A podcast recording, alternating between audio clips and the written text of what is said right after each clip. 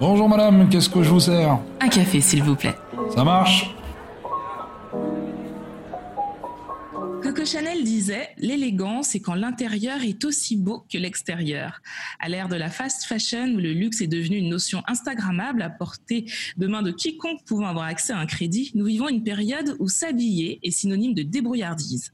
Combinez un sac Chanel vintage avec une robe Zara et des sneakers Nike, sortez votre iPhone 10 et le monde est à vous. Dans ce dédale de tissus et de croquis, certaines voix s'élèvent pour, alerter pardon, sur un mode de consommation à l'encontre du bon sens et de l'éco-responsabilité. Natacha Ruiz est une de ces voix, fondatrice de Poesia Vision et co-auteur du livre Guide de la mode éco-responsable avec Alice Lehou. Elle nous parle aujourd'hui de mode responsable dans ma pause café avec Tia. Tu as envie de changer ta façon de faire, d'impacter le monde, mais tu ne sais pas comment y arriver. Je suis Tia Brown touche à tout, qui pense que les gens qui brillent n'éteignent pas les autres. Et autour d'une tasse de café, je t'emmène découvrir ces étoiles. Des gens qui, à travers leur parcours et leur histoire, partagent d'autres façons de faire, de vivre, de consommer, de penser, mais surtout changer les choses. N'hésitez pas à vous abonner, commenter, noter et partager ce podcast pour m'aider à mieux être référencé. Bienvenue dans ma pause café avec Tia. Bonjour Natacha. Bonjour Tia. Ça va? Ça va très bien et toi? Ça va super. Plein été, pleine canicule à Berlin. Je ne sais pas pour toi, euh, tu es à Paris? Oui, je suis à Paris depuis quelques jours. Je viens de rentrer. Euh, c'est très compliqué la chaleur, mais bon, heureusement, on a des ventilateurs partout. Exactement. Alors déjà, bienvenue dans ma pause café avec Tia. On va commencer avec une question toute simple pour se mettre en jambe. Toi, tu es plutôt thé ou café? Euh, Moi, je suis plutôt thé. Sans sucre. ok, bon, alors ce sera une pause thé avec toi. voilà. On va remonter le temps pour comprendre ton parcours, pour comprendre qui tu es, parce qu'en fait, moi, quand j'ai euh, quand j'ai fait des recherches, je me suis dit waouh, comment elle a pu faire tout ça alors que tu es encore très jeune. Un parcours qui est hyper riche et euh, surtout qui va nous permettre de comprendre ce que tu crées aujourd'hui. Donc mhm. très tôt, tu te lances dans la mode via tes études à Mulhouse et Strasbourg, euh, notamment. Ça a été, dès ton plus jeune âge, une évidence que tu allais travailler dans le secteur de la mode? Euh, oui, alors assez jeune au collège, j'ai commencé à, hum, quand je, reviens dans mes souvenirs, je me suis dit ah j'aimerais bien faire connaître des nouvelles créations, des nouvelles créations, mais je savais pas trop quel métier c'était. Et euh, un jour, en discutant avec un ami, il me dit ah mais ma sœur, elle fait un peu ça, elle est chef de produits textiles. Et du coup, je me suis dit tiens, ça a l'air intéressant ce qu'elle fait. Elle allait chercher dans le monde entier les nouveaux tissus pour créer des nouvelles collections, etc. Et, euh, et puis un jour, moi, je faisais des études en communication à ce moment-là, et puis une fille vient me voir et elle me parle de Lista. Euh, l'école qui euh, forme des chefs de produits textiles. Et quand je lis la plaquette, je me dis mais c'est exactement ça que j'ai envie de faire, quoi. Et c'est comme ça que je me suis euh, retrouvée à postuler à cette école. D'abord, j'ai fait un stage là-bas, en fait, en première année de l'IUT en communication. J'ai découvert Lista. Ensuite, j'ai fait un stage avec une créatrice de mode à Strasbourg qui faisait du sur-mesure et qui vendait aussi des collections de prêt-à-porter. Et puis ensuite, j'ai rejoint Lista pendant deux ans. Euh, où j'ai été formée justement au métier de chef de produit textile. Alors pour être précis, c'est vraiment on comprend comment on crée une collection de vêtements depuis la fibre, la matière première, jusqu'à la commercialisation en fait euh, d'un vêtement. D'accord. Donc en fait, toi, tu, on va dire que tu chapeautes un petit peu tout ce circuit de fabrication. Alors en fait c'est ça, euh, on va dire c'est le, diplôme que j'ai eu, c'est ça. Après moi j'ai pas forcément fait ça de manière concrète au quotidien, parce que moi j'étais vraiment de formation en communication. Donc c'est vrai que je me suis plus tournée vers ça, c'était comment faire connaître les marques, euh, tout en ayant cette connaissance en fait de l'univers de la mode. Et puis après je suis partie aux États-Unis, où là je découvrais la partie créative. Comment s'est passée euh, expérience là-bas, justement aux États-Unis? Euh, alors là-bas, c'était euh, vraiment extraordinaire. En fait, ça a changé ma vie, vraiment, parce que euh, j'avais vécu toute ma vie en Alsace et j'avais vraiment envie de quitter en fait ma région pour découvrir autre chose. Et par hasard, sur Internet, je suis tombée sur une formation à New York qui formait justement dans un diplôme chez Fashion Design en fait. Et c'était complémentaire de mon école qui était plus orientée, on va dire, business, management et technique. Mhm. avec aussi une touche de création. Mais là-bas, c'était vraiment orienté création pure. Donc, on avait des cours de couture, des cours de photographie, on a fait des plans de collection, des cours de dessin. Enfin voilà, donc c'était hyper riche. Et là-bas, j'ai découvert la mode éco-responsable en fait. Ça a totalement changé ma vie et c'est aujourd'hui ce que je fais. Donc c'est pour ça que je dis que ça a été assez impactant pour moi. Et c'est là-bas que j'ai découvert ma facette d'entrepreneur aussi. D'accord. Est-ce que ton enseignement aux États-Unis a vraiment été totalement, mais vraiment totalement différent de ce que tu avais appris en France ou tu nous as dit que c'était complémentaire, mais des fois, on a l'impression que c'est le jour et la nuit quand on parle de ce qu'on apprend en France et de ce qu'on apprend aux États-Unis. Ou est-ce que toi, tu n'as pas eu cette vision-là? Euh, oui, comme tu dis, en fait, c'était vraiment deux mondes différents parce que l'ISTA, c'était vraiment très école de commerce. En fait, on peut dire ça un peu, c'était une formation euh, commerce. Et là-bas, j'étais à la fois à poursuivre des cours de langue et en même temps, j'avais ces cours de mode, en fait, avec des professionnels de l'industrie euh, aux États-Unis. Donc, c'était pour moi une, totalement une autre expérience, en fait. Donc, je peux pas vraiment comparer parce que j'ai pas été dans une école de commerce aux États-Unis, donc je peux pas comparer les deux, en fait. ouais, c'est vraiment, c'était vraiment autre chose tu, tu m'as dit que voilà, tu as bossé donc aux États-Unis et là tu découvres cet univers euh, éco-responsable. Est-ce que tu penses que tu avais quand même en toi cette petite fibre avant et que finalement ça a juste fait écho ou c'est vraiment quelque chose que tu as découvert en arrivant là-bas? Alors je pense que c'était quelque chose qui était déjà en moi parce que j'ai toujours eu euh, cette envie de, euh, ben, de respecter les autres. J'ai déjà, depuis que j'étais petite, euh, on faisait toujours les vêtements plus petits, on se les échangeait, trop petits, on se les échangeait entre cousins, cousines.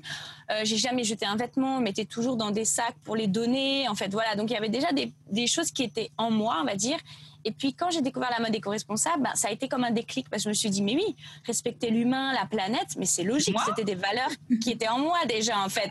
Donc du coup, c'était comme si, bah, en fait, oui, c'est celle, c'est vers cette mode que je vais aller, la mode plus superficielle où on doit changer tout le temps les tendances. Enfin, moi, ce qui m'intéressait dans la mode, c'était ce côté sociologique en fait. C'est quand j'ai passé mon entretien justement oral à l'ISTA, où on devait présenter euh, les raisons pour lesquelles on voulait travailler dans la mode, c'était ça. C'était oui, j'ai beaucoup aimé voir l'évolution du vêtement dans le temps, comment ça impacter, euh, comment on voit l'évolution interne en fait de la femme notamment, parce qu'on voit vraiment comment les vêtements évoluent et comment ça a impacté le statut social de la femme en fait. C'est représentatif. Donc du coup, c'est tout ça qui m'intéressait euh, dans la mode plus que le vêtement ou les tendances en tant que telles en fait. Ça, c'est génial. J'ai d'ailleurs regardé euh, une de tes vidéos sur ta chaîne YouTube qui parle de l'évolution de la mode, justement, et j'ai trouvé ça passionnant parce que, comme tu le dis, c'est pas qu'une question de tissu, en fait. C'est vrai que beaucoup de personnes vont de manière très synthétique, très simpliste, euh, nous dire que ben, le vêtement, c'est qu'un bout de tissu, alors que finalement, non, et tu le résumes très bien, c'est une histoire, c'est euh, le côté sociétal qui est mise en avant à travers les modes, à, travers les tendances. Euh, si on parle de la mini-jupe, il y a tout un mouvement qui est autour de ça. C'est pas juste un morceau de tissu sur une femme, c'est l'émancipation de la femme, c'est euh, la liberté de la femme. Et donc, ben, depuis le début du vêtement, justement, jusqu'à aujourd'hui, et même encore aujourd'hui, il n'y a pas très longtemps, on parlait euh, de l'apparition des tétons. donc même aujourd'hui encore, le vêtement suscite des réactions parce que ben, ça fait partie de la société et qu'on en a besoin et que forcément ça veut dire quelque chose quand on porte quelque, un, style de vêtement. Exactement, c'est identitaire en fait, ça parle de soi et je m'intéresse beaucoup en ce moment justement, euh, si je peux en parler rapidement, c'est la méta. Euh, en fait, c'est un processus qui, c'est en fait une méthode qui permet de comprendre quels sont les vêtements qui sont adaptés à chaque personne, que ce soit les couleurs, les matières, les structures de vêtements. On a chacun en fait euh, une identité différente et ça raconte en fait qui on est intérieurement de porter les vêtements qui sont alignés extérieurement en fait. Et j'ai fait cette formation euh, avec Flora Douville. Je trouvais ça passionnant parce que du coup on se rend compte qu'il y a vraiment des couleurs qui nous font rayonner. Il y a des matières dans lesquelles vraiment on se sent à l'aise. Où je t'entends plus. Est-ce que tu es toujours là? qui sont, euh, ah, Ça a coupé jusqu'à les vêtements où on se sent, dans lesquels on se sent à l'aise. Ah, excuse-moi. D'accord, je sais pas pourquoi ça a coupé. Ok. Euh, oui, du coup, tu veux que je reprenne comment? Bah, simplement, continue ta phrase, simplement. Ah, ok, d'accord. Oui, du coup, c'est des vêtements dans lesquels euh, on se sent vraiment euh, nous-mêmes, puisque ça raconte en fait qui on est intérieurement. Et du coup, euh, ça porte, ça nous fait rayonner, ça nous porte notre mouvement, ça raconte aussi l'énergie qui se dégage de nous grâce aux structures de vêtements. Enfin, voilà, c'est passionnant et ça permet finalement de recréer un nouveau lien avec son vêtement. Aujourd'hui, quand je vais en magasin, eh ben, je vais plus juste prendre un vêtement pour prendre un vêtement. Je vais me dire, est-ce qu'il est dans une couleur de ma palette? Est-ce que le tissu, est-ce que euh, il est confortable? Est-ce que je me sens bien? Est-ce que ça porte mon mouvement? Est-ce que la structure porte mon énergie? En fait, c'est toute une nouvelle approche du vêtement en fait. Et je trouve ça extraordinaire d'avoir découvert cette méthode. Bah justement, ouais, je, je trouve, je connaissais pas du tout, et je me dis que ça peut permettre aussi à, à beaucoup de personnes de se redécouvrir finalement. Exactement. Ça, ça, ça, raconte en fait des choses sur notre notre plan motivationnel. Euh, les couleurs racontent pourquoi on fait les choses de telle ou telle façon. Ça raconte notre plan émotionnel, pourquoi ces matières, le mouvement lié aux quatre éléments en fait, air, terre, eau, feu. Les quatre palettes, c'est printemps, été, automne, hiver.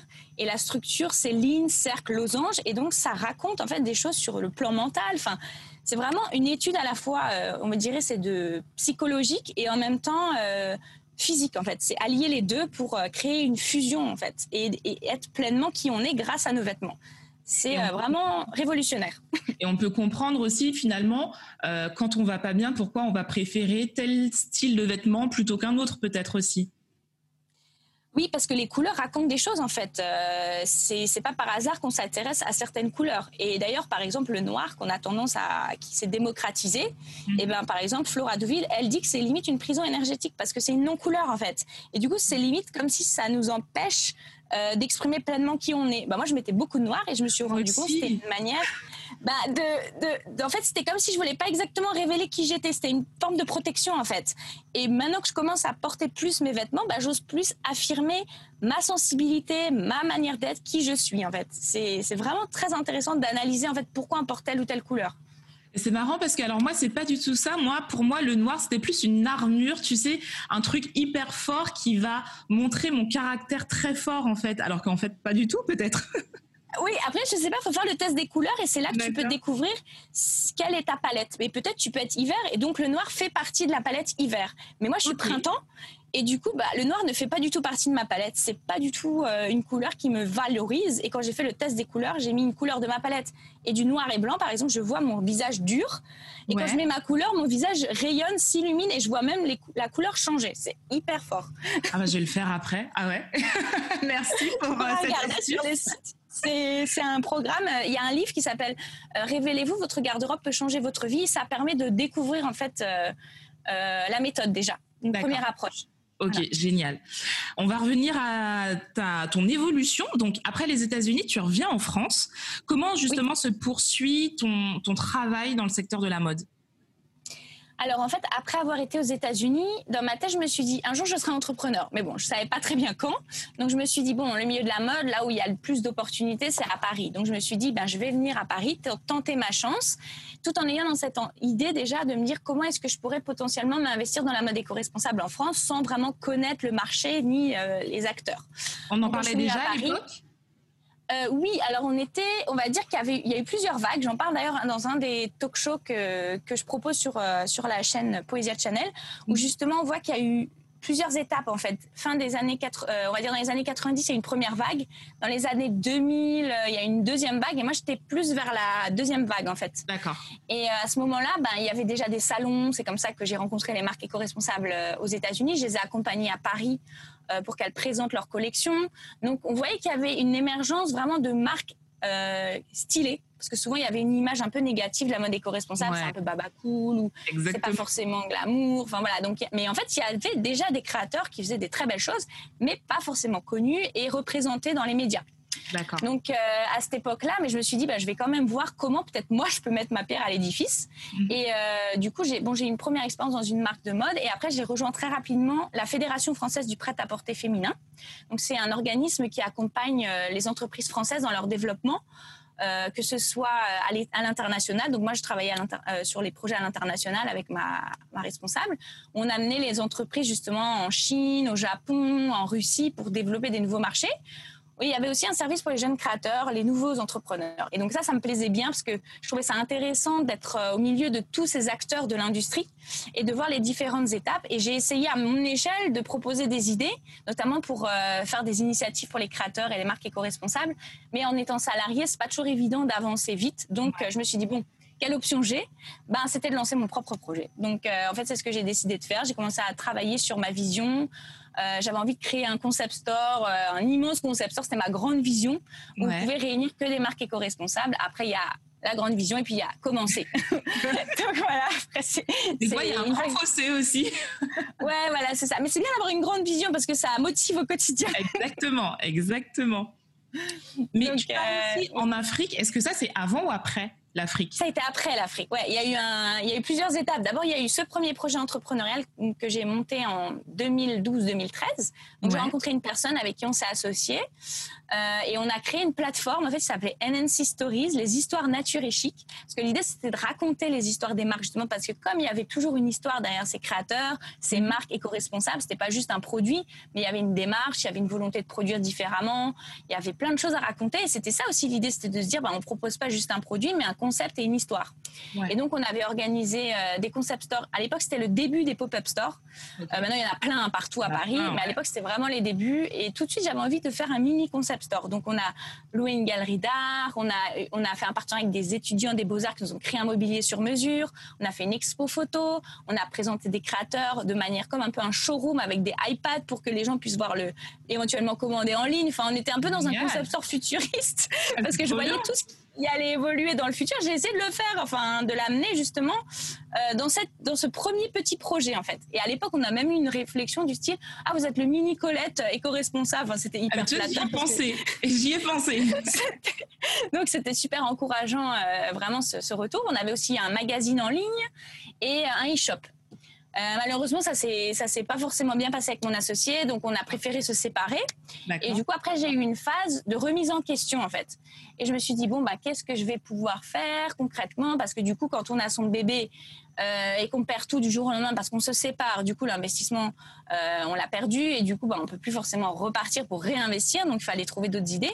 Et là j'ai été C'était quoi ton questionnement de l'époque justement? Parce que tu es jeune, tu es jeune, tu as quand même fait quelque chose. Ouais, j'avais 25 ans. J'avais ouais, 25 ans. Et tu fais, as quand même fait un truc énorme. Là, comme tu dis, bah, tu perds pratiquement tout. Et dans quel état d'esprit à ce moment-là? Euh, j'étais très mal parce qu'en plus ça s'est pas bien fini avec la personne avec qui j'étais associée pour diverses raisons et du coup c'était très très difficile. J'ai vécu un peu la trahison aussi. Ouais. Euh, c'était très très violent, vraiment très très violent parce que j'avais travaillé pendant deux ans sur ce projet. C'était une vision que je portais de, avec mes tripes. Euh, j'avais vraiment envie de changer les choses, d'apporter une nouvelle manière de voir. Enfin, donc j'étais vraiment pas bien. Et euh, on va dire ce qui m'a aidé, c'est que j'ai rapidement été embarquée dans un autre projet. Alors c'était pas mon projet, c'était un, créateur en fait d'un projet euh, de série télé alliant musique, cinéma. Enfin c'était un projet assez intéressant et, original. Et il m'a proposé de, place, de, créer, de mettre des marques éco-responsables dans son dans son pilote. Et du coup je me suis dit ah bah c'est cool, ça peut être intéressant. Et en fait comme j'adore l'aventure, ben en fait juste en plaçant deux, trois marques, je me suis retrouvée à devenir son assistante personnelle, son bras droit, sa relation partenaire, etc. Je suis partie vraiment à fond dans ce projet-là qui avait un très fort potentiel aussi. Il était prêt, il était avec des connexions à Hollywood et tout, mais il fallait de nouveau des investissements. Ouais. Et euh, malheureusement, il n'a pas abouti non plus pour diverses raisons. Donc, ça a fait deux coups un peu durs pour moi. Euh, il a fallu même, j'étais à, limite au burn-out en fait, parce que je me dis, alors là, ça va plus. Euh, je suis plus alignée avec ce que je fais. Je sais pas ce que je voulais faire en fait. Et du coup, il y a une phase où pendant 15 jours, j'ai juste arrêté en fait. J'ai dit stop. Et là, financièrement, c'était compliqué. Donc, il a fallu que je trouve une solution. Et je voulais plus être salariée. En fait, pour moi, c'était mort. moi, je ne suis pas faite pour le salariat. Donc, euh, je me suis dit, comment je vais faire? Parce qu'il faut quand même payer son loyer. Et du coup, bah, là, j'ai trouvé l'intérim. Et ça m'a sauvée, vraiment. L'intérim, ça a été euh, une solution qui m'a permis de sortir la tête de l'eau, de continuer à essayer de développer des choses euh, et, du coup, après, suite à ça, euh, très rapidement, un autre entrepreneur m'a contacté qui avait vu ce que je faisais comme projet, etc., qui m'avait aussi donné des conseils pour mon activité et qui m'a dit, bah, écoute, moi, je suis partie au Congo euh, parce qu'il était congolais, mais il avait grandi en Belgique. et du coup, il m'a dit, écoute, j'étais au Congo, j'ai découvert qu'il n'y avait plus de salle de cinéma là-bas depuis plus de 30 ans, donc il n'y a rien, il n'y a pas de cinéma. Et il me dit, voilà, moi, je me suis mis dans la tête que je vais ouvrir la première salle de cinéma moderne à Kinshasa. Ah oui, d'accord. Bah, ok. Est-ce que ça te dirait de participer à l'aventure Je dis bah oui, pourquoi pas. Donc euh, voilà, puisque mes projets c'était un peu en stand-by, j'étais un peu, oui, en, je pas trop ce que je voulais faire. Et je me suis dit ben ça reste euh, un projet entrepreneurial, ça reste dans l'art, euh, tout ce qui est cinéma. En plus, je travaillais avec des stylistes locaux pour créer des, des, vêtements sur mesure pour les pour les employés du cinéma. Donc j'ai travaillé, j'ai utilisé mes études à l'ISTA finalement euh, des chefs de produits pour briefer des stylistes. du coup, c'était hyper intéressant. Je suis partie là-bas pendant presque trois mois euh, pour trouver des sponsors, trouver la première salle. Euh, où on a ouvert le, cinéma, parce qu'on a rénové une salle, en fait, une ancienne salle de cinéma sur place. on a trouvé des partenaires comme Orange. Enfin, voilà, il y a eu plein de choses. Enfin, c'était passionnant. Et, et en fait, après, je suis revenue en France. Et puis, en fait, de nouveau, on avait trouvé un investisseur sur place. Et puis, ça n'a pas, ça a pas tout de suite abouti. Euh, du coup, ben, ça a pris un peu de temps. Maintenant, aujourd'hui, les salles, elles tournent, donc euh, ça, c'est cool. Il y a maintenant deux, enfin, il y a trois salles qui tournent, et, euh, et du coup, c'est génial de voir que l'industrie du cinéma est en train de renaître sur place, quoi. Donc, je suis contente d'avoir pu y participer. Euh, et suite à ça, ben je te coupe deux secondes, mais tu vois, j'aime bien cette partie-là de ton histoire parce que c'est vrai qu'on est dans, dans l'ère où tout le monde veut être entrepreneur et tout le monde a un peu cette idée euh, enjolivée de l'entrepreneuriat où ben je suis mon propre patron, ce qui est vrai, et on a l'impression que c'est très facile. Alors que toi, tu dis, ben moi je me suis cassé la gueule une, deux, trois fois et c'était compliqué, mais derrière, tu arrives quand même à rebondir à chaque fois. Et surtout, ce qui est intéressant, c'est qu'à chaque fois, tu dis, j'entreprends. Et on sent vraiment que tu as l'âme d'être entrepreneur, quoi, que t'es pas juste là pour suivre une mode. Et je pense que c'est important pour les gens qui voudraient se lancer de se dire, il y a des gens qui sont faits pour ça et malheureusement il y en a d'autres qui ne le sont pas. Donc c'est ouais ça peut être une mode mais derrière si t'es pas fait pour ça ce sera très compliqué le jour où ben ça n'ira pas et qu'il faudra rebondir parce que quand tu es vraiment entrepreneur ben tu lâches rien et tu tombes mais tu te relèves et tu dis ben je vais entreprendre autre chose ou je vais continuer dans ce que j'aime mais j'entreprends. Donc ça c'est super intéressant oui, c'est vrai que je suis tout à fait d'accord avec toi. Aujourd'hui, c'est une mode en fait. Hein. Tout le monde veut être entrepreneur, mais en vérité, euh, il y a plusieurs types d'entrepreneurs. D'ailleurs, j'ai trouvé un article qui était intéressant. Il parlait, il y a l'auto-employeur, oui. Et après, il y a aussi l'entrepreneur et l'investisseur. C'est trois types. Et je trouvais ça intéressant, la distinction, parce que auto-employeur, bah, ça peut être un freelance, en fait. C'est une forme d'entrepreneuriat, mais c'est pas l'entrepreneur au sens où on l'entend. Pour moi, un entrepreneur, c'est quelqu'un qui va créer une activité économique, qui veut employer derrière des gens, donner du travail à d'autres et développer une vision euh, qui peut, euh, sans, sans, limite, en fait. Ouais, je suis d'accord avec toi. Et, qui a pas peur d'investir, qui a pas peur de se casser la figure, qui, qui est déterminé, qui est passionné, qui, enfin voilà, qui va pas s'arrêter à la première échec, il va dire ah ben non, je retourne dans le salariat. Non, en fait, c'est vraiment comme tu dis, c'est un mindset. Un... Moi, je dis aujourd'hui que l'entrepreneuriat est dans mon ADN, tu vois. C'est quelque chose qui est en moi. Ça s'entend. Je... voilà, c'est, je peux pas faire autrement. Quand Rien que de penser de retourner au salariat, à un moment donné, j'avais une crise d'angoisse. Je dis mais moi, je peux pas. Je suis un oiseau qui a besoin de voler. Et si on... et, et le salariat, c'était comme si j'étais en cage en fait. Je pouvais pas être pleinement moi-même. Euh, donc c'est pour ça que s'il y a des entrepreneurs qui nous écoutent ou des gens qui... Parce que moi, j'étais vraiment pas la première à dire j'étais entrepreneur. À l'époque, on nous avait demandé à l'école qui veut monter sa boîte? J'étais la seule qui n'a pas levé la main. Et au final, ah de la classe, je pense qu'on a, on a, je crois que je dois être une des rares, peut-être, qui a vraiment monté sa boîte derrière, en fait. Mais pourquoi tu n'avais pas levé ta main? Mais parce qu'à l'époque, j'étais dans le mindset salarié, en fait. Oui, j'allais être chargée de communication dans une grande marque de mode. En fait, ça, c'était avant les États-Unis. Et c'est aux États-Unis que j'ai travaillé avec une personne qui était à son compte, qui faisait plein de choses. Et je me suis dit, mais en fait, c'est ça que j'aime. En fait, j'aime cette énergie qu'elle a de faire ce qu'elle veut quand elle veut.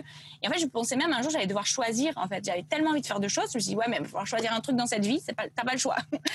et, euh, et, en fait, c'est aux États-Unis que mon, mon mindset d'entrepreneur s'est réveillé, bien que déjà à 19 ans, j'étais entrepreneur parce que je montais des projets artistiques avec un groupe de jeunes. C'est moi qui l'idée, euh, qui gérait toutes les étapes, qui mettait en scène. Enfin, donc en fait, je l'avais déjà en moi, mais je l'avais pas projeté dans un potentiel travail, en fait. Ça, c'est génial. C'est génial. Et, c'est là, en fait. Ouais.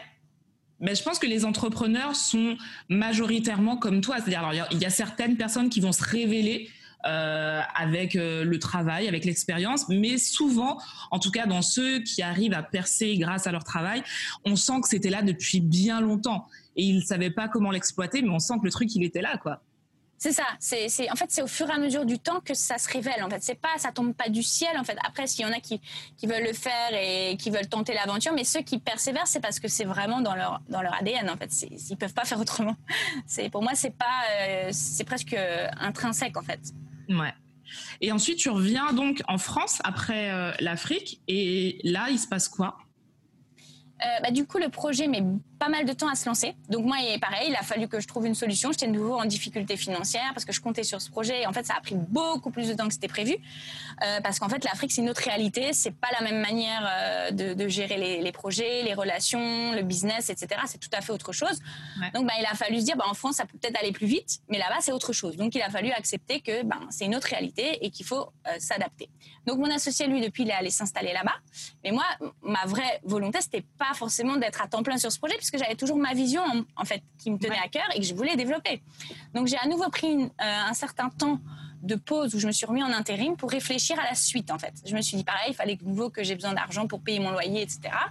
Et euh, j'avais eu quand même, j'ai été quand même pas mal éprouvée sur euh, quelques années euh, avec les, différentes choses que j'ai vécues et je me suis dit bon, il est temps pour moi maintenant de faire un peu prendre du recul sur tout ça et me restructurer, me resolidifier, m'affermir en fait pour repartir sur autre chose. Et puis finalement, euh, c'est fin 2017 que j'ai lancé Poésia en fait. Alors en micro-entreprise cette fois, sans m'associer, parce que l'association m'a pas forcément euh, été une chose qui m'a porté. Enfin, je me suis sentie plus limitée qu'autre chose. Et là, je me suis dit bon, j'ai une vision. Euh, et si je m'associe, en fait, je vais toujours avoir quelqu'un qui va venir faire des, pas, pas, forcément volontairement, mais ça peut être un peu des bâtons dans les roues. Ouais. Et je me suis dit j'ai envie d'être libre, de faire ce qui me plaît, comme je le sens, sans avoir à devoir rendre des comptes en fait. Et euh, c'est pour ça que cette fois-ci, je me suis mis en mode lean startup. J'ai plus fait de business plan, j'ai plus levé de fonds, j'ai plus cherché quoi que ce soit. Je me suis dit, je pars de ce que je suis, de ce qui me passionne, qu'est-ce que je sais faire, qui me coûte rien? Et du coup, j'ai commencé, j'ai fait mon site, j'ai fait mon logo moi-même, j'ai tout fait moi-même. Ça m'a coûté zéro euro. Et dès que j'avais une idée, bah, je l'ai testé, je l'ai expérimenté. Euh, pour développer toujours plus ma vision. En fait, j'ai totalement switché en fait euh, dans ma manière d'appréhender l'entrepreneuriat. Et euh, justement, pour, pour les gens qui nous écoutent, est-ce que alors toi, tu dis qu'à un moment, tu es focus sur, euh, voilà, je travaille avec des gens, parce que c'est vrai qu'on entend souvent ça, euh, ben, à plusieurs, on va plus loin, c'est toujours bien de s'entourer, tout ça. Et toi, tu dis, ben non, parce que moi, ça me bloquait. Et est-ce que c'est pas un peu contradictoire tout ça, ou est-ce que non, finalement, le ressenti, c'est quelque chose qui sera toujours plus qualitatif que ce qu'on entend à droite, à gauche? Alors en fait, je suis pas du tout contre le cerveau collectif. Au contraire, je suis totalement pour. Mais en fait, le problème de l'association, c'est que si on est une visionnaire et qu'on n'est pas avec un autre, euh, si on n'est pas avec une personne qui est gestionnaire, en fait, à un moment donné, ça marche pas. Parce qu'en fait, dans un projet, il y a une personne qui porte vraiment une vision en fait et qui va avoir les, updates, qui va avoir les mises à jour et qui va amener toujours plus loin en fait le projet. Et après, un gestionnaire va être là plutôt au quotidien pour euh, gérer euh, les, détails euh, du projet, etc. Et l'un sans l'autre, en fait, c'est compliqué pour un business. Mais le problème, c'est que par exemple dans la première boîte, bah, on était deux et en fait, on a fini, on n'était pas complémentaires aussi. Du coup, on, se marchait sur les plates-bandes, on savait pas très bien qui faisait quoi. Enfin, du coup, c'est ça qui a fait que le business aussi a pas fonctionné. Tandis que si on est avec personne complémentaire, je pense que c'est encore différent. Donc, ouais, j'ai lu ça il y a pas longtemps. Vas-y, termine, termine, excuse-moi. Oui, je suis totalement pour l'équipe. Au contraire, pour moi, c'est mon objectif. Et d'ailleurs, depuis quelques temps, je commence à constituer mon équipe. Mais en fait, j'ai pris ma place en fait de, de, visionnaire et de leaduse. Et les personnes autour de moi, elles, elles le disent en fait. Même moi, je dis, elles me disent, oh, mais toi, t'es la boss. Mais non, moi, je suis pas là. Enfin, j'ai pas envie d'être la boss. Moi, je dis, je suis la leaduse coach. Je préfère le terme leaduse coach parce que j'ouvre la voie. Je, je, les, je leur dis, voilà, on va vers là. Je suis un peu le, la guide entre guillemets. Et en même temps, je les coach dans le sens où j'ai envie de révéler leur potentiel. En fait, c'est ça pour moi. Euh, une personne qui a une équipe, en fait, c'est dévoiler, connaître le potentiel, le, le, le faire émerger pour que chacun donne le meilleur de lui-même pour que la vision grandisse en fait. Pour moi, je, suis, je porte la vision, mais les gens ne travaillent pas pour moi, ils travaillent pour faire avancer la vision en fait, avec moi. Voilà, c'est vraiment ça l'idée. Et c'est là que je voulais en venir en fait parce que j'ai lu justement exactement ce que tu ce que tu dis il y a, il y a peut-être une semaine. En fait, quand on travaille avec des gens, si tout le monde fait la même chose, à un moment ça foire ça foire parce que bah, tu le dis très bien, on se marche sur les plates-bandes et finalement on ne sait plus qui fait quoi parce qu'il n'y a pas de rôle vraiment prédéfini. Mhm. En fait, il faut vraiment être complémentaire et euh, trouver des personnes avec qui on va travailler, mais qui vont qui vont être bons dans leur domaine et qui vont apporter une valeur ajoutée à ce que nous on sait déjà faire. Et euh, je pense que ça, c'est important pour les gens qui nous écoutent, c'est de ne pas se dire ah ben tiens, elle, elle est comme moi, on a la même vision des choses, donc on va forcément euh, bien s'entendre au niveau business, parce que pas forcément. Si vous travaillez de la même manière, si vous voulez exactement la même chose et surtout vous avez le même tempérament, que vous bossez sur les mêmes choses, tôt ou tard, faudra savoir qui, euh, bah, comme tu dis, qui a le dernier mot sur certains projets, parce que des fois ça arrive. Il faut que quelqu'un arrive à statuer sur bon, là on arrive, euh, je sais pas, on arrive à un blocage. Qui a le dernier mot? Sauf si on n'a pas délimité vraiment les tâches de chacun, ben ça devient très très compliqué. Alors que si on est complémentaire et comme tu le dis, il y a quelqu'un qui va chapeauter le projet, ben on sait que le dernier mot c'est cette personne. On travaille ensemble, on n'est pas, il n'y a pas de personne qui travaille euh, moins ou en dessous de l'autre, mais il y aura une personne qui aura le dernier mot. Mais ça permet aussi de donner une vraie cohésion de groupe et une vraie dynamique, je pense. Exactement, je suis tout à fait d'accord avec toi. Et euh, pour moi, avec mon expérience du coup quand même de 8 ans, j'ai pu voir les différentes euh, choses. Et pour moi, il y a, et même quand j'ai travaillé sur les projets d'autres personnes, pour moi, il y avait un visionnaire en fait, il y avait un leader. Euh, quand c'était sur le projet de série télé, ben, c'était le créateur. Quand j'étais sur les salles de cinéma, il y avait mon associé, c'était lui qui portait la vision. Et moi, je le, soutenais et c'était clair. Sauf que moi, à l'époque, j'avais, et c'est un peu une problématique, je pense, un peu liée féminine, c'est un peu ce problème de trouver sa place euh, sa valeur. moi, j'avais un gros souci sur ça et je pense qu'on est pas mal de femmes, parce que j'accompagne des femmes en ce moment, où je vois le mindset, en fait. Les croyances limitantes, le syndrome de l'imposteur, la, la, valeur, l'argent, la difficulté à se faire payer. Moi, j'ai eu énormément de mal à me faire payer, quoi. Enfin, chaque fois, je me faisais avoir, quoi. c'est limite aujourd'hui, je me dis, mais c'est pas possible, mais parce que j'avais ce blocage. mais c'est vrai que c'est quelque chose qu'on attribue euh, beaucoup aux femmes, mais et c'est dingue quand même. Ah, mais c'est assez dingue parce que là, dernièrement, pour te donner un exemple, j'ai décidé de me faire accompagner justement parce que j'avais vraiment envie de passer à une nouvelle étape. Et on était cinq ou six, je crois, en coaching de groupe et chacun devait présenter son offre. Et en fait, on est sur des offres premium et euh, chacun devait présenter son prix. Et euh, on était cinq femmes et il y avait un homme. Et on était toutes, on disait, bon, bah voilà, nous, on va faire un programme avec euh, cinq étapes et entre 1800 et 2400 euros. Le mec, il dit, bah moi j'ai trois étapes et ce sera 5800 euros. Donc, bah en fait, c'était extraordinaire de voir ça. Je me dis, mais c'est dingue. Et on n'était que des femmes à se plafonner, quoi. Le mec, il avait pas de problème à donner son prix. Ouais, moi je sais ce que je vais amener aux gens. Et puis, et puis en fait, j'ai trouvé ça hyper intéressant, mais je me suis dit, mais et surtout, ce qui est très intéressant de savoir, c'est qu'il y a 71% euh, d'entrepreneurs qui sont des hommes. Donc, ça veut dire qu'il n'y a, a, que 29% de femmes qui montent leur boîte, quoi. Donc ça montre bien qu'il y a encore beaucoup de chemin à faire sur, sur, ça, quoi. Et, euh, et, donc vraiment que les femmes osent en fait euh, s'affirmer. En fait, pour moi, ça a été euh, hyper important de prendre ma place en tant que visionnaire et de dire oui, c'est moi qui porte la vision. J'ai une équipe qui travaille avec moi et on, on avance ensemble. Et en fait, ça a changé beaucoup de choses ensuite dans le développement de mes activités par rapport à, mon, à mes précédentes expériences, en fait. Ça t'a pris combien de temps pour vraiment te dire, pour te sentir légitime dans ce rôle?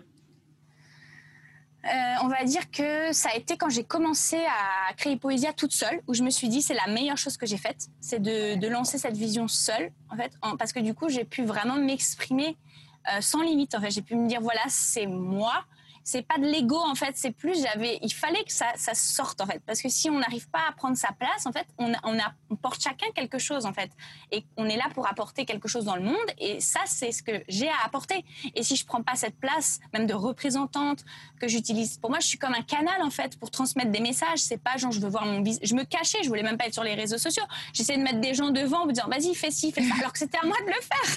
C'était parce que j'étais la meilleure messagère, j'étais la meilleure ben personne qui pouvait le faire. et je pense qu'il y avait ces peurs, oui, mais qu'est-ce que les gens vont penser? Ou oui, mais je vais, les gens vont penser que je vais me mettre en avant? Ou des choses comme ça. Alors qu'en fait, c'est pas vrai. C'était juste que bah, c'est ton rôle. Donc prends-le ton rôle et, assume-le en fait. Donc il euh, faut pas avoir peur d'être qui on est et de, quand c'est passionné et que c'est sain et humble, ben, il n'y a pas de raison de pas le faire quoi.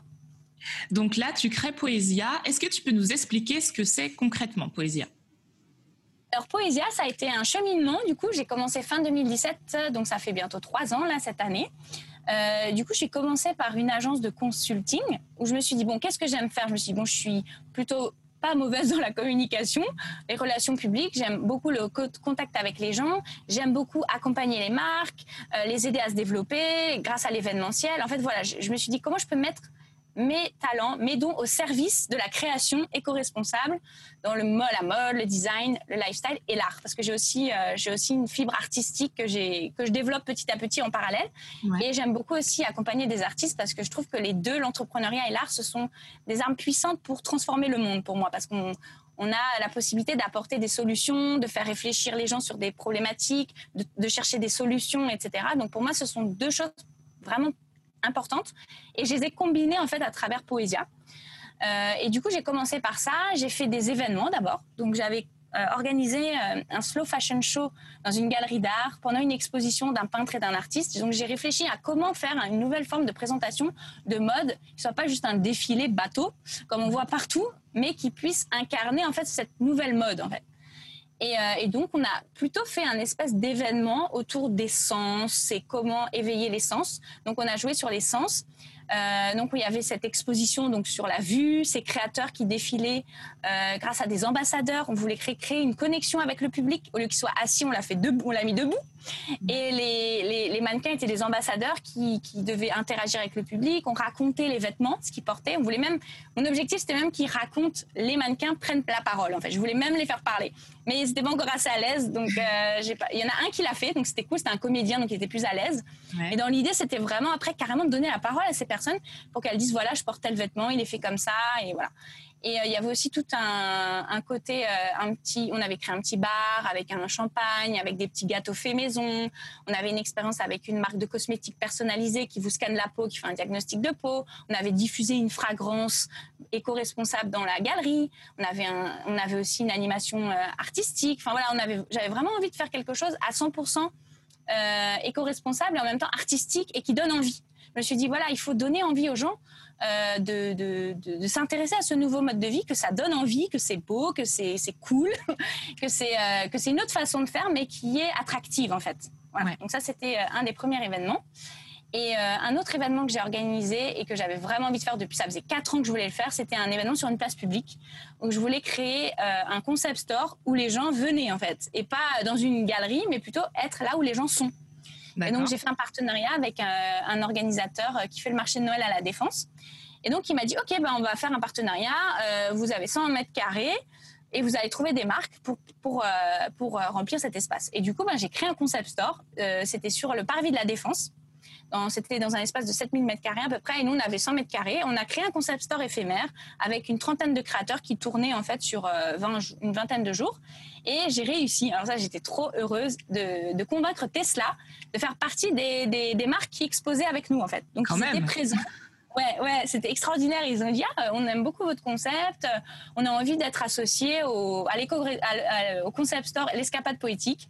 Et du coup, ils ont présenté une voiture. Donc c'était aussi l'idée de comment on fait une synergie entre des plus grosses marques et des plus petites marques pour montrer que c'est un lifestyle et que euh, finalement euh, l'un et l'autre peuvent s'entraider à avancer ensemble pour transformer la société ensemble quoi. Et donc c'était euh, une expérience très riche et et du coup d'être toujours au contact des gens, de leur présenter les créateurs, de discuter, de sensibiliser aussi, mais toujours dans un cadre poétique. Voilà.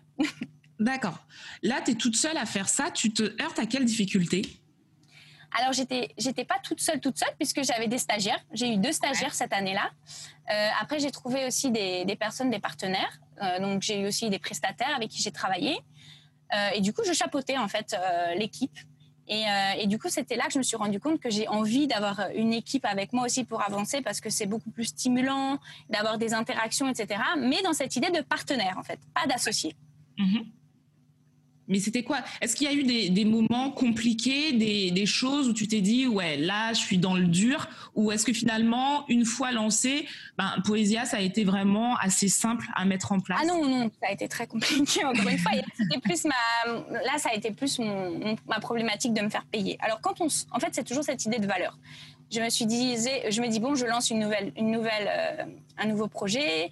Donc le temps de se dire, est-ce que je suis légitime? Comment je me fais payer? Euh, Par exemple, bon, j'ai quand même réussi à gagner un peu d'argent cette année-là, mais c'était pas non plus extraordinaire.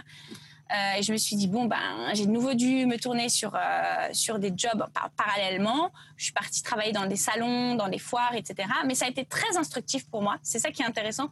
C'est comme euh, l'alchimiste dans le livre, il dit à un moment donné, il avait une vision, il voulait aller à un tel endroit, et puis à un moment donné, il s'arrête et il devient vendeur de lampes dans un magasin et il a l'impression que son chemin s'arrête, mais en fait non, il a appris énormément. Et moi, je me suis retrouvée dans les salons et les foires euh, à, piquer les gens pour vendre des cuisines, donc complètement le euh, truc rien à voir. Mais c'était, ça m'a sorti de moi, ça m'a poussé à aller vers les gens, à, à, être moins timorée euh, dans un cadre totalement différent. J'ai commencé à vendre des plaids aussi dans, des, dans, des, dans un salon du cheval. J'ai vendu des jupes euh, qui sont ajustables à la taille. Enfin bref.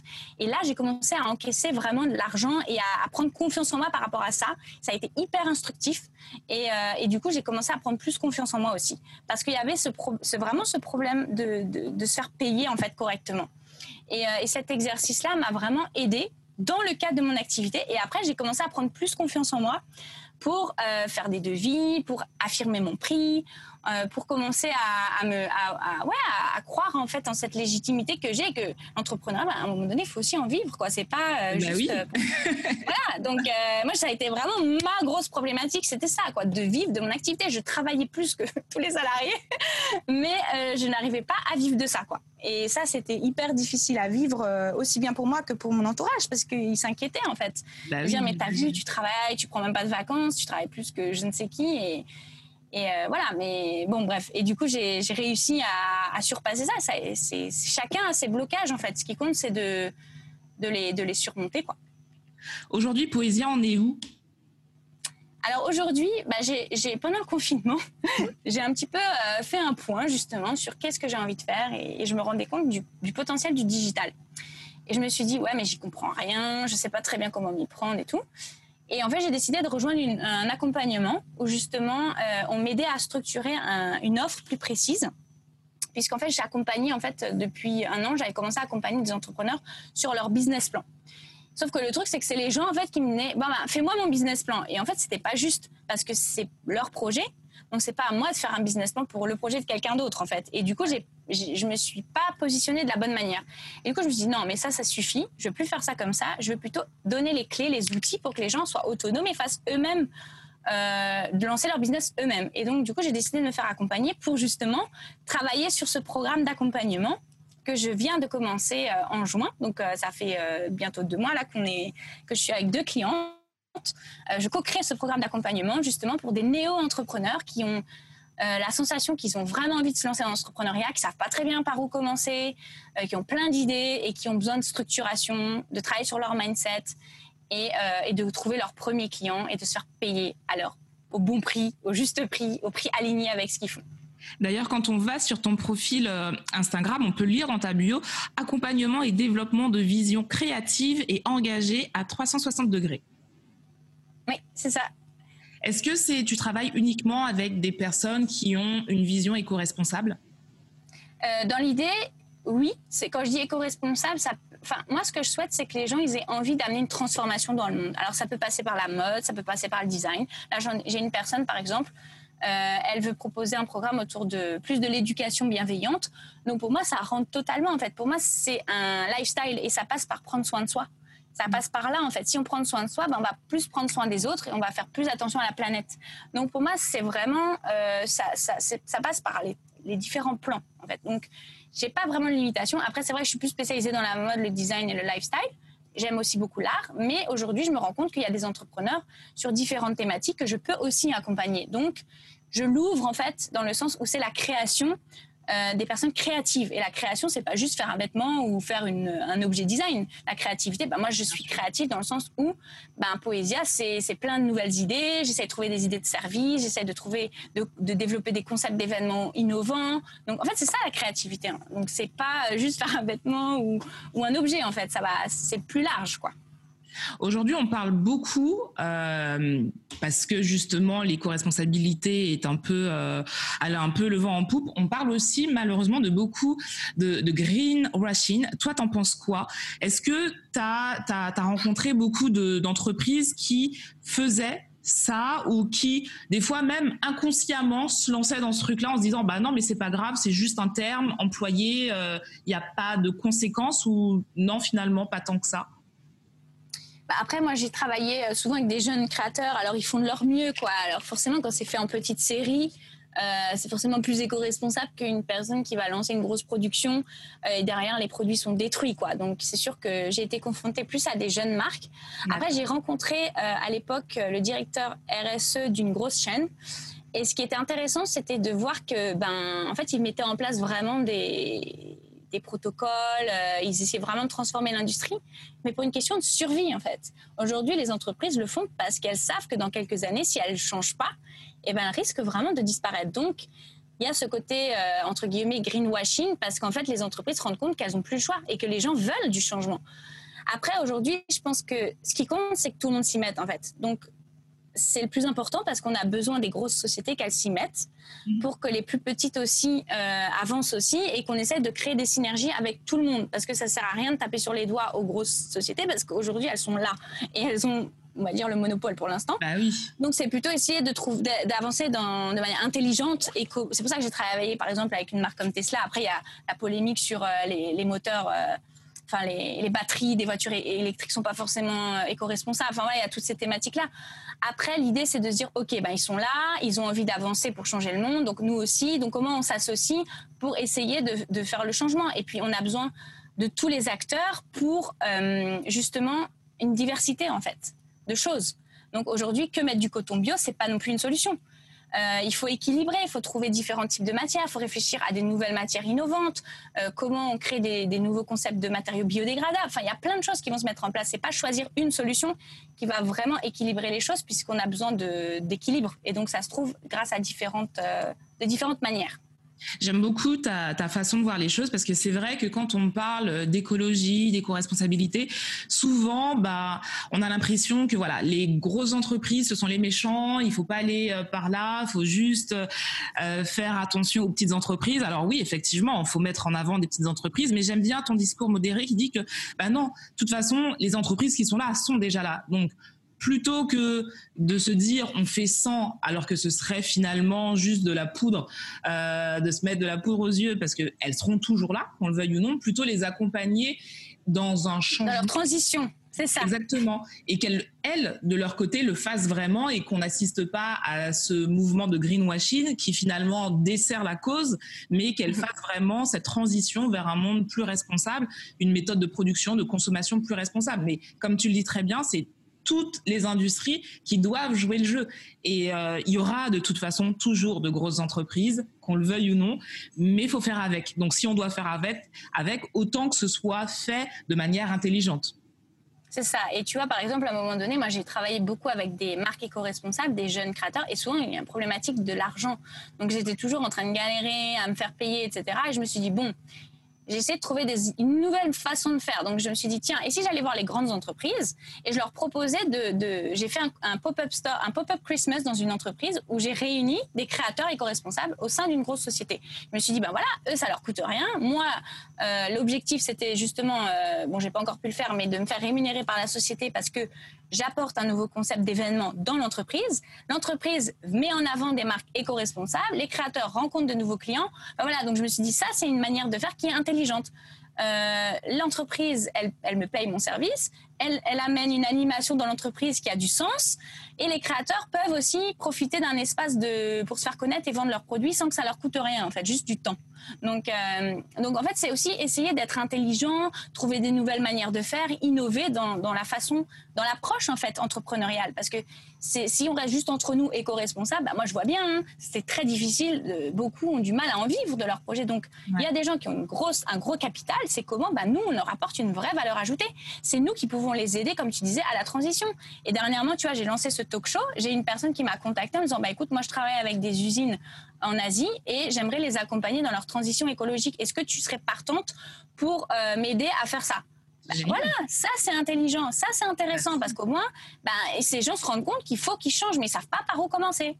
Et donc, bah, c'est des personnes comme euh, moi, comme d'autres qui sont dans l'industrie, les experts que moi je peux réunir pour faire ça. Eh bien, euh, nous, on va apporter ce travail qu'on fait depuis des années, et enfin, on pourra être payé en fait aussi pour ça. Parce qu'il y a aussi cette euh, idée de se dire, ben ouais, l'éco-responsabilité, l'argent, c'est pas pas bien. Enfin, tu vois, il y a un peu tous ces parfois ces notions inconscientes où on se dit, ben ouais, mais l'argent c'est un peu le, problème de toute notre société capitaliste. Mais en réalité, ben on en a quand même besoin pour euh, pour vivre, pour payer nos loyers, etc. Donc c'est trouver l'équilibre en fait et toujours se dire que ce que j'achète, euh, c'est un peu ce qu'il faudrait se dire tous les jours, c'est est-ce que j'en ai vraiment besoin? Pour les vêtements, est-ce que je vais le mettre au moins une trentaine de fois? Enfin, tu vois, il y a toutes ces petites choses à se poser comme question avant d'acheter, peut-être simplement pour être acteur de son, de son achat. Bah, justement, bah, voilà, la transition est toute trouvée. bah, voilà, tu parles d'acteur et j'ai trouvé une notion qui revient très souvent sur tes réseaux. C'est, euh, alors que je dise pas de bêtises, c'est consommateur, c'est ça? Oui, c'est ça, exactement. C'est le nom du talk show qu'on a, qu'on a lancé là. Euh, mode créatrice d'envie, comment devenir consommateur. Est-ce que tu peux nous en dire plus? Parce que j'ai trouvé le principe hyper intelligent. Et c'est d'ailleurs l'idée du podcast euh, qu'on est en train d'enregistrer, c'est que des fois, on ne sait pas par où commencer. Alors là, tu l'as dit pour les entreprises, mais c'est vrai que nous, consommateurs, quand on a envie de changer notre façon de faire, quand on veut devenir plus responsable, il y a tellement d'informations sur les réseaux sociaux, on entend tellement de choses, on a peur de mal faire, on a peur d'être jugé, on ne sait pas du tout où aller, par où commencer. Est-ce que toi, cette démarche-là de consommateur, c'est justement ça, nous aider à y voir plus clair, ou est-ce que c'est, euh, est-ce que tu peux nous dire ce que c'est? Oui, c'est exactement ça. Et d'ailleurs, c'est dans cette euh, volonté-là qu'on a créé le guide de la mode éco-responsable, du coup, avec Alice Loop. On l'a coécrit euh, en partenariat avec des experts de l'industrie, justement. On s'est dit, aujourd'hui, il y a beaucoup d'informations sur la mode éco-responsable, mais c'est très difficile d'y se retrouver. Même moi, encore aujourd'hui, sachant tout ça, c'est pas toujours facile. Alors on s'est dit qu'est-ce qu'on pourrait faire pour aider les gens au fur et à mesure? Donc quand je faisais mes événements, c'était toujours aussi dans cette idée de, présenter des, créateurs engagés, de dire voilà ce qu'ils font, qu'ils racontent leur histoire, qu'ils expliquent comment ils produisent. Donc c'était toujours dans cette démarche. Et on s'est dit c'est vrai qu'un guide, ça peut englober pas mal d'informations en une fois pour que les gens l'aient un peu dans, dans le magasin ou avant d'aller en magasin, qu'ils sachent comment s'y prendre. Aujourd'hui, l'idée, c'est pas de culpabiliser les gens. Enfin, ça ne sert à rien parce que ça fait l'effet inverse. Euh, les gens vont faire l'autruche et vont faire, bah, j'ai rien entendu. C'est plutôt de se dire, OK, tu as une manière de consommer. Et moi, j'ai aussi, à un moment donné, été par cette phase quand j'étais plus jeune où bah, j'étais trop contente de voir plein de choses pas chères pour me dire, bah, je peux changer tout le temps, régulièrement. Enfin, voilà, on est des filles, donc on aime bien changer. Euh, et j'ai eu tout un processus, justement, où je me suis dit, mais non, en fait, c'est pas forcément la bonne manière de faire. Euh, la manière juste par rapport à la manière dont c'est produit. Mais à l'époque, on n'avait aucune idée que c'était fait potentiellement par des enfants. C'est quand j'ai quand j'étais à l'ISTA, j'avais quoi euh, J'avais 21 ans que j'ai entendu parler de développement durable. J'avais entendu parler de l'affaire Nike avec les enfants qui faisaient les chaussures, mais c'était encore très peu connu. C'est grâce aux réseaux sociaux qu'on a commencé à entendre parler de tout ce qui se passe véritablement dans les coulisses. Mm. Et je pense que du coup, c'est pour ça aussi que je me dis c'est bien de se dire qu'il y a un chemin en fait et que c'est au quotidien qu'on progresse. Donc aujourd'hui, bah, j'ai été entrepreneur, donc du coup c'est vrai que bah, mon budget euh, il a été hyper réduit pour consommer. Donc du coup, bah, je me suis dit quand j'achète, c'est que j'en ai besoin, ou alors je trouve d'autres manières de faire, ou je fais des échanges avec ma famille, ou alors je commence un peu à aller dans les friperies aussi. Donc voilà, on, on met en place différentes manières de faire. Et je pense que c'est à chacun, en fait, déjà ça commence à aller dans un magasin, prendre le vêtement, regarder l'étiquette et dire, OK, bon, je sais où c'est fait, je sais ce que c'est comme matière, je sais l'impact que ça peut avoir ou que ça a eu. Et après, c'est déjà ça, en fait, être consommateur. Et je le prends et j'ai conscience de ce que j'achète, en fait. Je sais l'impact que ça a. Et donc, du coup, ben, quand je l'ai chez moi, je me dis, bon, ben, je vais essayer de le mettre régulièrement, j'en ai besoin. Et c'est aussi se dire, est-ce que j'en ai besoin ou est-ce que je l'achète juste parce que j'ai une frustration, que j'ai envie de compenser un manque ou quelque chose? Parce que c'est ça aussi, le shopping excessif et qu'on a vu en sortie de confinement, des queues devant des chaînes de magasins. Bah, les gens étaient, ils ont vécu un traumatisme aussi pendant ce confinement pour certains. Donc peut-être c'était une manière de d'évacuer. Donc voilà, donc on, se rend compte que le shopping c'est aussi euh, psychologique. On a besoin d'acheter, d'accumuler euh, pour remplir un vide. Donc c'est aussi revoir son rapport au shopping et pourquoi j'achète. Est-ce que c'est pour vraiment parce que j'en ai besoin, parce que ça me valorise, ou alors c'est juste pour j'ai envie d'un truc pour avoir un truc. Donc il y a toutes ces choses-là en fait qui, qui vont euh, déterminer ce que c'est être un consommateur en fait. C'est être en pleine conscience de ce que je fais euh, quand je passe à, la carte bleue. Et donc le guide nous permet de mieux comprendre comment faire les bons choix. C'est ça, exactement, avec différentes manières de faire. Il n'y a pas une seule fois, une seule chose à faire, c'est plusieurs choses qu'on peut grouper, euh, qu'on peut faire au quotidien pour arriver à, cette, euh, à ce mode de vie éco-responsable. Et, euh, et, même éco-responsable, c'est aussi se dire que une entreprise qui s'arrête au bout de deux ans, est-ce qu'elle est éco-responsable? En fait, c'est aussi développer des projets qui sont durables. C'est plus juste produire aussi, parce qu'il y a aussi plein de marques qui se lancent. Mais j'ai envie de dire, aujourd'hui, est-ce que c'est encore utile? De créer une énième marque de vêtements. Qu'est-ce qu'elle va apporter de plus qu'une autre? Donc c'est aussi revenir aux vrais besoins des clients. Est-ce que peut-être finalement c'est pas aller se dire il y a peut-être une catégorie de la population qui a un vrai besoin, que ce soit au niveau euh, de la morphologie, que ce soit par exemple des personnes à mobilité réduite. J'avais fait un projet là-dessus où des personnes, bah, elles ont besoin de types de vêtements pour les aider au quotidien, pour qu'ils soient plus pratiques tout en étant euh, adaptés à leur style. Donc il y a plein de manières de, de recréer et peut-être pas juste faire des produits pour faire des produits. Il y a, euh, tu parlais de, de savoir pourquoi on, achète les choses, est-ce qu'on comble un vide ou voilà. Il y a une notion de bonheur aussi qui revient très souvent euh, sur tes réseaux. Le bonheur, finalement, quand on entreprend, quand on est dans cette démarche, c'est quoi? Est-ce que c'est une euh, est-ce qu'il y a un lien entre nos actions, le fait d'acheter? Est-ce que, est-ce que tu peux nous dire, toi, ta vision du bonheur quand tu en parles, c'est quoi? Alors le bonheur, c'est un grand mot euh, philosophique. Ça, mais ouais, voilà, c'est ça. Mais j'ai réussi à avoir euh, ma définition. D'ailleurs, j'en ai, j'ai écrit un article sur mon site à ce sujet-là, et, euh, et en fait, j'ai pris conscience que le bonheur, en fait, c'est, c'est, on dit souvent le bonheur, et c'est, c'est le chemin. En fait, c'est pas la destination. C'est en fait savoir apprécier chaque instant qu'on vit que ce soit des moments qui, qui sont parfois difficiles parce qu'en fait ou positifs parce que chaque moment vient nous nourrir en fait là où on est et, euh, et en fait j'ai su être dans la gratitude dans la reconnaissance de tout ce que j'ai vécu pour arriver où je suis aujourd'hui. Donc même quand j'ai vécu des moments difficiles avec mes associés, avec des partenaires, où je me suis sentie parfois abusée, ou, voilà où j'ai où j'ai vécu des choses qui étaient difficiles, ben, en fait aujourd'hui je dis merci en fait à ces personnes parce que c'est grâce à ça que j'ai pu grandir, que j'ai pu évoluer et que je me et que je me rapproche toujours plus de qui je suis. Et en fait, être qui tu es, c'est ça en fait le bonheur aussi, c'est se connaître, c'est euh, oser exprimer pleinement qui tu es, ta créativité, ton potentiel. Euh, et, euh, et, et, voilà, en fait, c'est pour moi c'est ça le bonheur. En fait, c'est apprécier chaque instant, quel qu'il soit, parce qu'il t'apporte, il te nourrit en fait. Il y a Marie Kondo qui, euh, dans, sa, dans sa méthode Kondo, qui justement parle aussi de bonheur par rapport aux choses que l'on a. Est-ce que mhm. la, chose que tu as entre les mains, est-ce que tu as de la gratitude? Est-ce qu'elle t'apporte du bonheur quand tu l'as? Ou est-ce que finalement c'est juste une chose qui est là? Voilà, tout simplement. Et c'est vrai que cette notion de bonheur, des fois, on n'en a pas conscience. Soit on n'en a pas conscience, ou des fois c'est tellement banalisé qu'on ne réalise pas des fois la chance qu'on a d'avoir ce qu'on a, justement. Oui, je pense que c'est ça, exactement. On a tellement de choses, on consomme tellement, et quand tu vois, quand j'étais en Afrique, je me suis rendu compte de, euh, de, l'écart. En fait, ici, on surconsomme, et là-bas, limite, c'est, il y a pas, y a presque pas de consommation. Tu vois, il y a pas beaucoup de magasins quand j'étais à Kinshasa et tout et les gens font tout encore sur mesure. Enfin, tout est, tu vois, c'est encore, euh, c'est très éco-responsable finalement leur manière de produire, on va dire. Et j'ai trouvé ça très intéressant parce que je me suis dit, regarde, nous en Europe, on surconsomme pendant que là-bas, bah, ils, sont obligés de prendre euh, les, vêtements limite qu'on met plus, on leur renvoie là-bas, tu vois. Et je me suis dit, mais c'est pas normal en fait. Si on équilibrait un peu les choses, nous, on, consomme moins et eux puissent consommer un peu plus, mais de manière euh, toujours raisonnée, tu vois, de manière, on va dire, juste et ben du coup, ça, ça, permettrait à chacun en fait d'avoir ce dont il a vraiment besoin. Et puis on se rend bien compte qu'on a trop d'objets, qu'il y a trop de choses. Alors on est tenté parce que euh, voilà, on, a, on voit tout le temps des nouvelles choses, donc c'est forcément ça joue sur ce, sur une partie psychologique d'avoir euh, envie d'acquérir quelque chose de nouveau.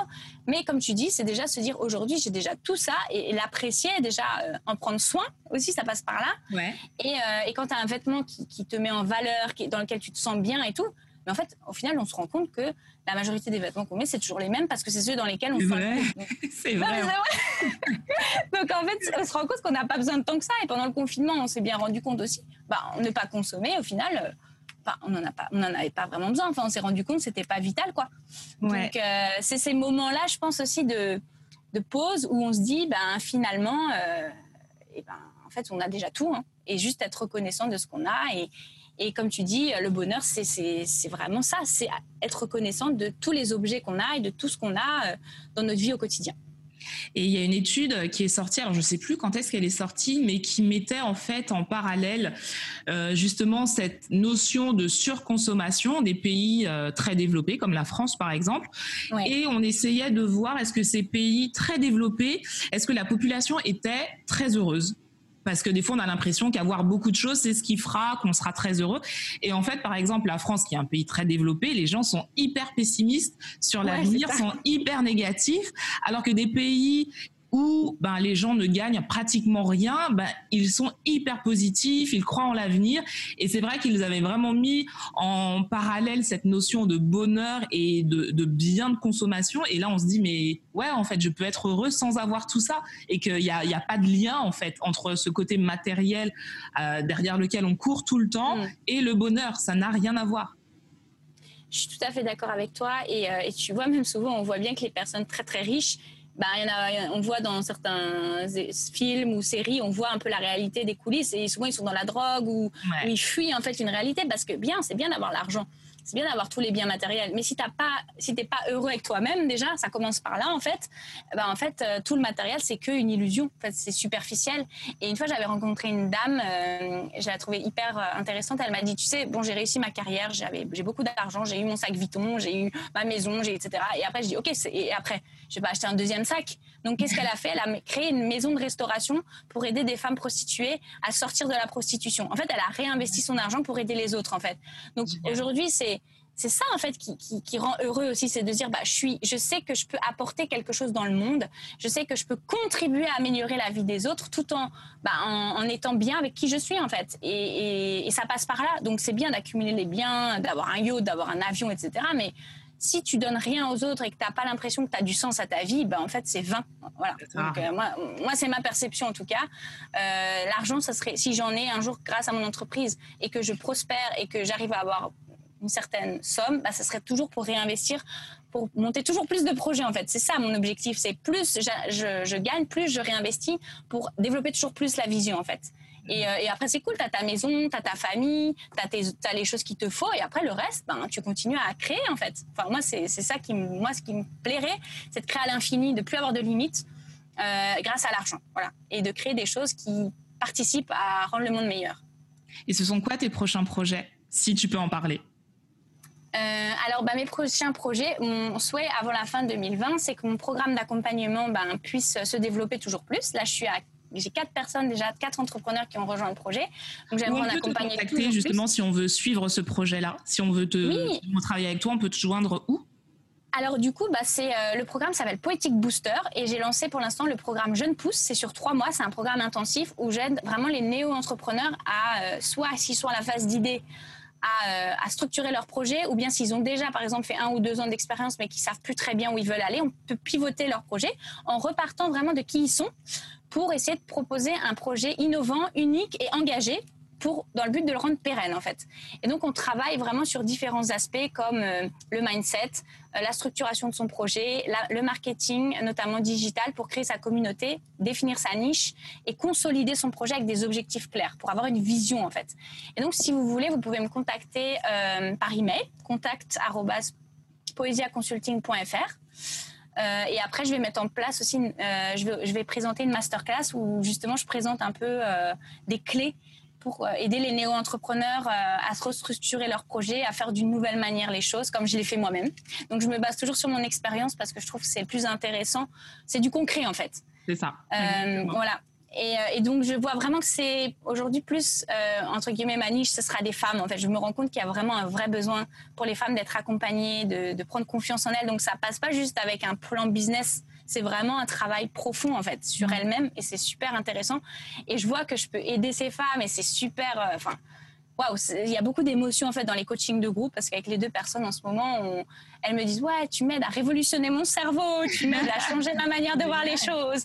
Je prends confiance, ça m'aide à, voir tout le potentiel que j'ai. Enfin voilà, et c'est ça que moi ça me, ouais, ça me, ça me passionne de, de voir la transformation, de pouvoir participer à cette transformation en fait. Et, euh, et mon rêve, bah, du coup, c'est d'accompagner toujours plus de personnes, de femmes, on va dire en principalement, dans le développement et dans l'émergence de leur créativité grâce à l'entrepreneuriat, tout en servant une cause qui leur tient à cœur, qui peut aider la vie d'autres personnes et qui respecte euh, la planète. Euh, et, en parallèle, ben, je veux développer toujours plus le talk show, donc euh, Poésia Channel avec euh, le talk show sur la mode éco-responsable, puis développer d'autres émissions, d'autres programmes pour donner la parole justement à des entrepreneurs éco-responsables, engagés, pour qu'ils puissent partager leur histoire, comment ils, comment ils développent leurs projets, faire connaître leurs initiatives, aussi des artistes. Par la suite, j'aimerais développer un programme d'accompagnement pour des artistes parce qu'on voit beaucoup de talents qui sont bah, qui sont pas découverts parce que euh, l'industrie de la musique elle est très fermée, l'industrie du cinéma aussi. Et donc c'est peut-être trouver une autre manière de, de, faire connaître son art en créant des nouveaux concepts, en essayant de sortir des, des chemins tracés, en créant son propre concept artistique. Donc euh, moi-même je travaille sur ce genre de choses personnellement. Donc j'ai aussi envie de le, de le permettre à d'autres de le faire. Et, euh, et, du coup, qu'est-ce qu'il y a d'autre? Bah, Il y a aussi l'événementiel que j'aimerais relancer prochainement. Je suis en train de mettre en place des services aussi. Donc, j'ai fait un sondage justement pour des entrepreneurs pour avoir, connaître leurs besoins. Donc, j'ai des idées de services, mutualisation euh, de relations presse ou création d'une campagne de crowdfunding mutualisée. Euh, enfin, voilà, il y a pas mal d'idées. Peut-être qu'ils ont envie d'une formation digitale plus spécifique. Enfin, j'essaie de voir les vrais besoins et, et d'adapter mes services en fonction de ce que, de ce que chacun peut, peut avoir. Et j'avais aussi commencé à travailler sur un projet dans les entreprises, du coup, où réunir des créateurs éco-responsables, faire de l'événementiel en entreprise, faire des ateliers aussi euh, de développement personnel. J'avais commencé à mettre ça en place avec, euh, avec une autre personne euh, qui, tout s'est arrêté et qu'il y a eu le confinement. Donc, tout ce qui est démarche de la qualité de vie au travail, RSE, etc. Donc, ça, c'est des choses aussi, je pense, qui sont très importantes à creuser pour amener du, entre guillemets, du bonheur en entreprise. Et quand on parle de bonheur, c'est simplement que les gens soient, soient bien avec eux-mêmes pour s'épanouir dans leur travail, en fait. Voilà. Donc, euh, en résumé, je crois que c'est ça. Il y a aussi la production. J'aimerais bien aussi développer des, des, fonds pour développer des projets, investir dans de nouveaux projets. voilà, en résumé. je crois que j'adore parce que j'adore parce que tu as tellement de projets et on sent que ça bouillonne, que tu as plein d'idées et que il faut juste le temps que tout se mette en place. Mais c'est vraiment super intéressant. J'essaye de me canaliser parce que sinon j'ai une idée, j'ai trop d'idées. Donc là, j'ai décidé, bon, maintenant tu te fais accompagner, tu fais step by step. L'objectif, c'est la c'est au moins la rentabilité dans le sens où je peux me rémunérer euh, et commencer à aussi avoir une équipe que je peux payer au fur et à mesure pour ensuite potentiellement euh, avoir des, partenaires financiers pour faire grossir euh, le projet. Quoi.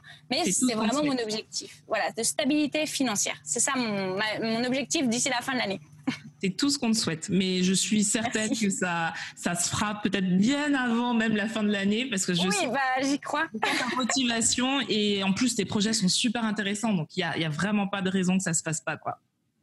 Bah merci beaucoup, ça m'encourage et j'espère que ça aussi inspirera d'autres personnes à oser se lancer et ben, de dire même si ça fait quelques années qu'ils sont dans leur projet, c'est pas grave si ça marche pas tout de suite. Faut jamais rien lâcher si c'est ce qui vous passionne et qui vous fait vibrer. Et si en plus ça peut euh, apporter du changement dans le monde, faut, faut rien lâcher en fait. Si on pouvait retenir une chose de toi, alors soit de toi, de ton expérience ou quelque chose que tu veux vraiment que les gens retiennent, ce serait quoi? Euh, je pense que ça passe par c'est la persévérance parce que c'est vraiment, je pense, une des caractéristiques euh, qui, qui, va me définir. Je pense j'ai été très persévérante, j'ai été déterminée et passionnée. En fait, je pense que c'est ces trois adjectifs clés euh, que j'aurais envie de, de, transmettre aussi parce que c'est ça en fait qui va permettre d'aller au bout de son projet et surtout c'est bien d'avoir un plan mais ce qui compte aussi, c'est d'être sur le terrain et de faire en permanence des choses qui te font évoluer, qui te permettent de comprendre comment ça fonctionne sur le terrain, quels sont les vrais besoins, et de ne pas rester dans, son, dans sa chambre à faire des, présupposés ou des business plans comme j'ai pu le faire au démarrage. Et c'est ça qui m'a aidé vraiment à, à, sortir de ma coquille aussi, à oser montrer ce qu'on sait faire en fait. Parce que parfois on peut avoir peur ou dire ouais les gens vont, vont pas aimer et quoi mais c'est oser en fait le faire et c'est ça qui donne toujours plus de force et de puissance en fait pour aller plus loin. J'adore. c'est sorti tout ça. Et oser. voilà, c'est ça. Génial. On a fait euh, beaucoup plus d'une heure. On a fait 1h15 carrément, quasiment. ah bah écoute. Bah mais c'était super intéressant. Moi, j'adore, tu sais, ces pauses où on se dit, bon, allez, on va partir sur 50 euh, minutes, une heure, et puis finalement, c'est tellement intéressant, on a tellement de choses à partager que finalement, bah, on dépasse l'heure, et c'est pas grave parce que je suis certaine que tout ce que tu as transmis pendant cette pause sera utile, même à une personne qui, en t'écoutant, se dira, ben mince, moi, j'ai pas osé parce que, comme tu le disais, peut-être, euh, je me sens pas légitime, ou je suis une femme, ou c'est compliqué, ou voilà, et que ben, grâce à Natacha, là, je me dis, allez, j'essaye et ben tiens, je contacte Natacha. Donc si on arrive même à avoir une personne qui, grâce à ce, podcast, se sent bah, est touchée parce que tu as dit, bah, moi je suis contente. Donc vraiment, vraiment merci parce que c'était topissime. Bah écoute, merci beaucoup à toi. Et franchement, même s'il y a une personne, c'est une personne qui va toucher une autre personne, qui va toucher une autre personne. Donc en fait, l'effet domino, il a commencé avec une personne. Exactement. Donc, en fait, c'est génial. Et tu vois, parfois, on se dit, il faut avoir une grosse communauté. Et c'est présupposé, tu sais, sur les réseaux sociaux. Ouais, mais j'ai pas beaucoup de followers, donc euh, je suis pas utile et tout. Mais en fait, c'est ça qui m'a aussi aidé à changer ma manière de voir les choses. C'est, ok, tu as peut-être 50 followers, 100 followers, 800 followers, mais ce qui compte, c'est qu'est-ce que tu leur transmets et qu'est-ce que ces gens derrière vont faire grâce à ça. Et si c'est ces gens qui te payent ou qui ont besoin de tes services, eh ben, tu t'en fiches d'en avoir 1000, 3000, 100 000, 1 million. Ce qui compte, c'est ceux qui vont vraiment utiliser ce que tu leur transmets et qui vont changer leur vie et euh, qui vont faire évoluer la vie d'autres, en fait. C'est la transmission. Moi, j'aime beaucoup le concept aussi du maître et de l'élève, tu vois. C'est avoir quelqu'un qui t'ouvre la voie, qui te montre le chemin. Toi, tu reçois et toi, tu peux aussi transmettre. Et après, c'est un effet domino. Et c'est comme ça aussi, je pense qu'on va changer ce monde tel qu'il est pour le rééquilibrer et avoir un mode de vie plus éco-responsable plus sain pour que chacun en fait trouve sa voie. Mais c'est parce qu'il y a une petite minorité qui commence qui va impacter les autres en fait. Donc ça aussi c'est un message que j'aurais envie de laisser à la fin. C'est le petit colibri finalement. C'est avec sa petite goutte. Moi aussi je me suis dit ben avec mes, dons mes talents ben, je fais ce que je peux. Et petit à petit fructifie et on voit que ça commence à, à euh, avoir un impact de plus en plus. Et c'est aussi le fait dans la durée. Parce qu'il y a des personnes qui m'ont vu commencer euh, et, qui me voient aujourd'hui et qui disent oui, mais c'est sincère ce qu'elle fait, c'est pas juste pour surfer sur la vague ou parce que c'est maintenant la mode éco-responsable. C'est sincère, c'est donc il faut même si tu es précurseur, pionnier, il faut rien lâcher en fait, parce que c'est toi qui es peut-être en train d'ouvrir la voie à d'autres en fait. Donc il faut persévérer vraiment et, et, croire en soi et croire en potentiel qu'on peut partager dans le monde. Bah, en tout cas, merci Natacha pour avoir partagé ce moment avec moi. Moi, je te suis sur les réseaux, je suis ton évolution et euh, hâte de bah, voir tous tes tout, ah j'y arrive, tous tes projets. voilà, on a parlé longtemps. Merci beaucoup en tout cas pour cette opportunité vraiment euh, d'être là, d'échanger avec toi et pour toutes les personnes qui nous écouteront. Croyez en vous, croyez en vos rêves et, et c'est parti à l'action. Passez à l'action. Nickel. Merci.